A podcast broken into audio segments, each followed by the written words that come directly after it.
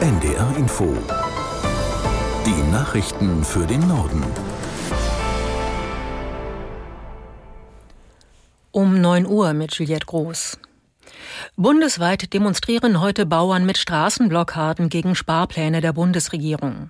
Es werden erhebliche Verkehrsbehinderungen erwartet. Erste Staus werden schon gemeldet. Der Präsident des Deutschen Bauernverbandes Ruckwied hat auf NDR Info für Verständnis in der Bevölkerung geworben. Die zusätzlichen Kürzungen für die Landwirte seien nicht mehr hinnehmbar.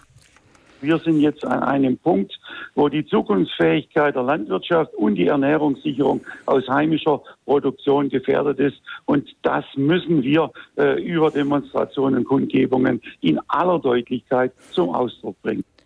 Der Präsident des Deutschen Bauernverbandes Ruckwied auf NDR Info. Niedersachsens Ministerpräsident Weil hat Verständnis für die Proteste und den großen Unmut in der Landwirtschaft geäußert. Im Morgenmagazin von ARD und ZDF sagte der SPD-Politiker, es gehe nicht nur um die teilweise Streichung von Subventionen, die Gründe dafür reichten tiefer.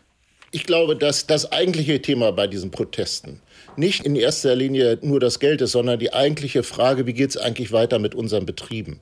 Das sind ja ganz oft Landwirte, die blicken auf eine viel hundertjährige Familiengeschichte auf ihrer Hofstelle zurück und die stellen jetzt fest, ihre Kinder wollen die Höfe nicht mehr übernehmen. Und deswegen, was eigentlich ansteht, ist eine in sich schlüssige Gesamtstrategie der Landwirtschaftspolitik, auf die Landwirte jetzt, na, ich sag mal, schon 20 Jahre warten. Und wenn das die Lehre aus diesen Protesten ist, dann wäre es wirklich gut.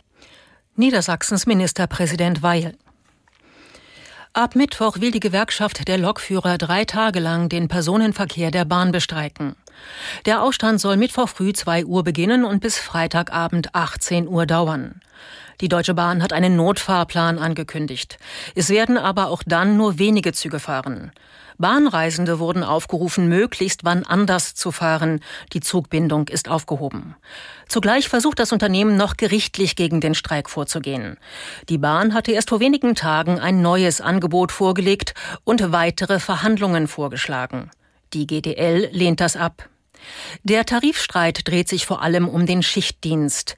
Die GDL fordert weniger Arbeitsstunden bei vollem Lohn. Bundesaußenministerin Baerbock hat Israel zur Mäßigung beim Militäreinsatz im Gazastreifen aufgerufen. Nach Gesprächen mit Außenminister Katz und Staatspräsident Herzog sagte die Grünen-Politikerin, das Leid vieler unschuldiger Beteiligter könne so nicht weitergehen. Es brauche eine weniger intensivere Operationsführung. Baerbock kritisierte zudem den Siedlungsbau in den besetzten Gebieten und die zunehmende Gewalt von Siedlern gegen Palästinenser. Heute will die Außenministerin Gespräche im Westjordanland führen, unter anderem dem palästinensischen Außenminister al-Maliki, aber auch mit Betroffenen von Siedlergewalt. Außerdem sind weitere Termine in Israel geplant, darunter ein Treffen mit Verteidigungsminister Galant und befreiten Hamas-Geiseln.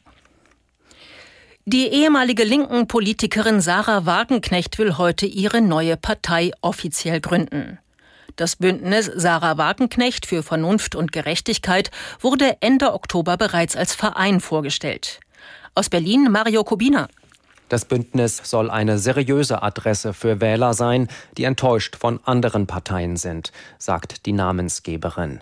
Wie Wagenknecht das schaffen will, das wird die Bundestagsabgeordnete heute Mittag bei einer Pressekonferenz zur Parteigründung deutlich machen.